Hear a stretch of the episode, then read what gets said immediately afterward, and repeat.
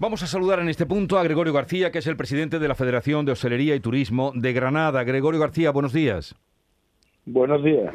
Eh, quisiéramos que nos mm, hiciera una evaluación de lo que ha sido este puente con finalización en el Día de la Cruz en Granada.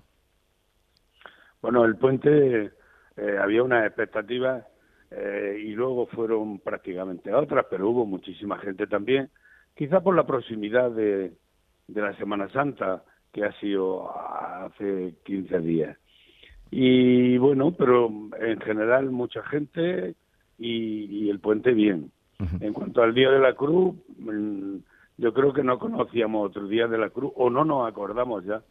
Tanta gente en la calle, tanta gente con ganas de fiesta.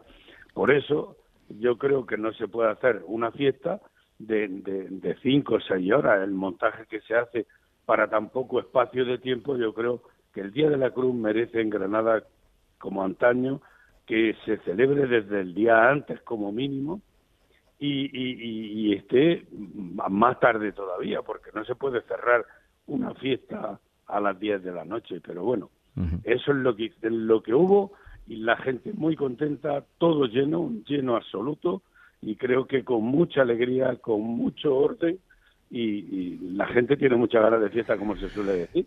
Bueno, esa, esa petición, además de que se prolongue a dos días la, fiesta de la Cruz, veníamos también del puente, aludía usted a la Semana Santa, que también estuvo muy concurrida. Con estas experiencias, ¿qué expectativas hay de cara al verano eh, en una, bueno, en Granada, una ciudad interior, pero que tiene desde luego un gran atractivo? Bueno, las perspectivas que tenemos para esta primavera-verano son buenas se, hay buenas vibraciones y de cara a otoño, septiembre, octubre también. Creo que si el turismo internacional eh, se empieza a abrir, pues eh, podemos estar hablando de que se puede ir normalizando poco a poco eh, el turismo y creo que sería muy bueno porque el turismo es quien tira de Granada, arranca hacia arriba y, bueno, yo creo que es algo importante que lo tenemos que tener en cuenta. pues muchas gracias, nos alegra escucharle eso, Gregorio García, como presidente de la Federación de Hostelería y Turismo de Granada. Un saludo y ojalá se cumplan esas expectativas que tienen. A ustedes. Mm.